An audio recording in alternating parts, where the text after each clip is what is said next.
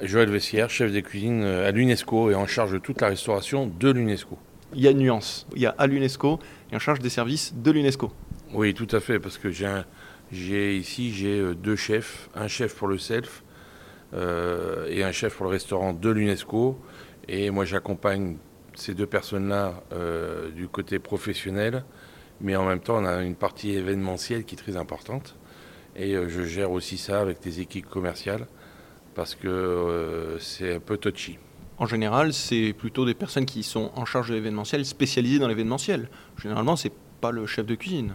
Oui, mais je suis pas, je suis, directeur technique culinaire, donc c'est un peu, c'est au-dessus mon prisme de, de, travail et puis il est beaucoup plus grand que ça parce que je m'occupe des boissons. Je suis, allez, on va dire que je suis le directeur euh, FNB de l'UNESCO et je travaille euh, main dans la main avec l'opérationnel et l'événementiel parce que tout est sur mesure. C'est beaucoup de choses sur mesure.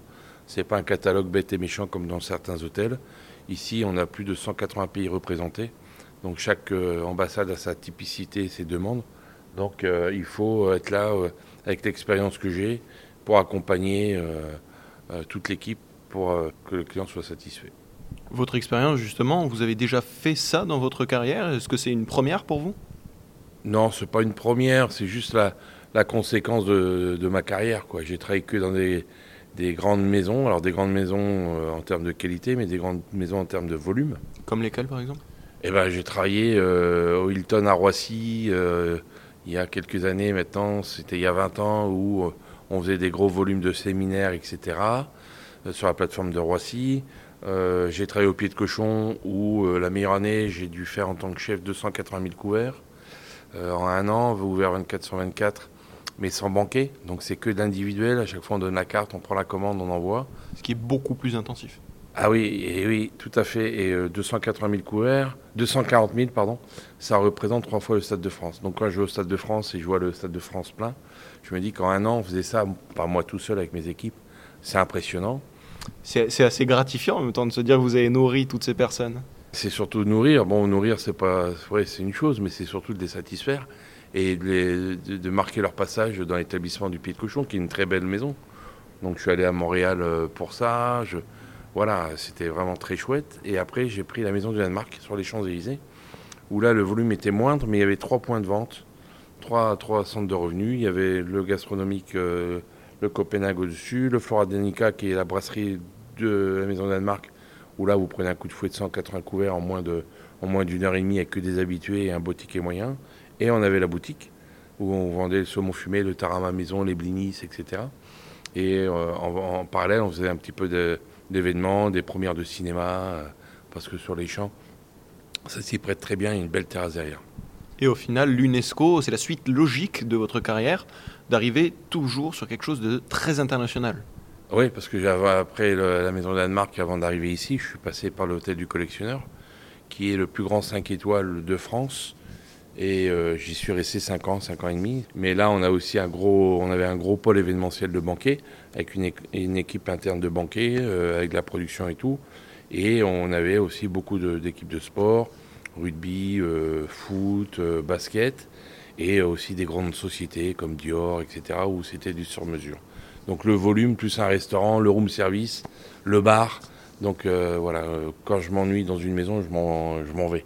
C'est pour ça que voilà, je ne pourrais pas être chef dans un restaurant monoproduit ou mono-service. Ou, voilà. Et ici à l'UNESCO, c'est le plus anecdotique des restaurants, au moins vous risquez pas de vous embêter. Alors on s'ennuie pas, oui, c'est effectivement. Alors l'UNESCO, peu de gens savent qu'il y a un restaurant qui est ouvert au grand public, avec un jardin euh, botanique en dessous où on va se servir, on en parlera peut-être après. On a donc un restaurant qui peut contenir jusqu'à 80 couverts, qui est ouvert que le midi du lundi au vendredi. Après, sur réservation, privatisation le soir et le week-end. Euh, avec une belle vue sur l'école militaire, pardon, la tour Eiffel, euh, au septième étage. Donc c'est un lieu intimiste, pas très connu. Donc il est ouvert aux gens de l'UNESCO, mais les gens d'extérieur. Après nous avons un self qui fait 300 couverts, qui est pour les, employés de l'UNESCO qui veulent euh, venir manger. On a un bar qui est ouvert du matin au soir, où on vend du très bon café Belleville, etc. Et ensuite la partie événementielle qui représente un gros morceau, qui est du sur-mesure, parce que chaque, comme je disais tout à l'heure, chaque ambassade a son, ses, attentes, et il faut se caler à chaque fois pour être au plus près des demandes et de satisfaire le client. Quelle différence vous diriez entre le métier de chef de cuisine et chef de cuisine de l'UNESCO? Il bah, faut être beaucoup plus international. Euh, parce que quand on est chef au collectionneur, les gens, euh, ou même au pied de cochon, euh, on vendait, par exemple, autant de gratinés à l'oignon l'été que l'hiver au pied de cochon, alors qu'on pourrait croire qu'on en vendrait plus l'hiver. Mais c'est simplement que les gens vont dans ce genre d'établissement pour retrouver la cuisine française. Ici, avec tous les pays qu'on a, ils veulent une petite touche française par le service.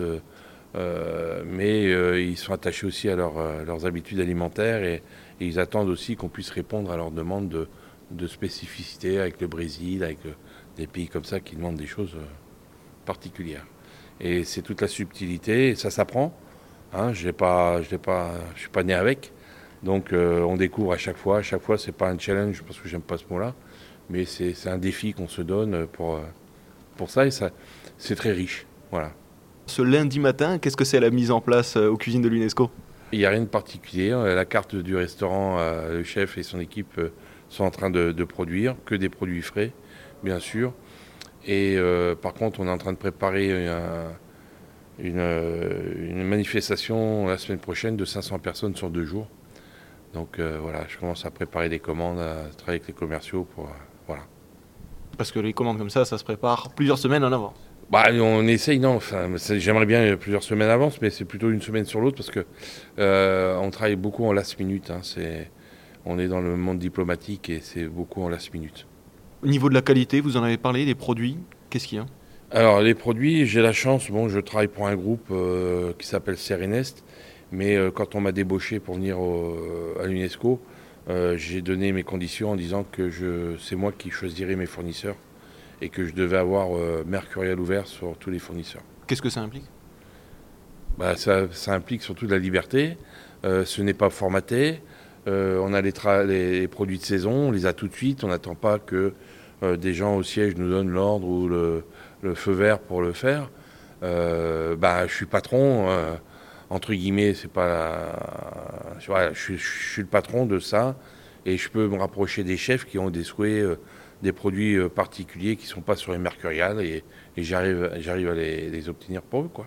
J'étais avec Joël Vessière, chef des cuisines à l'UNESCO. Merci beaucoup, chef. Merci à vous.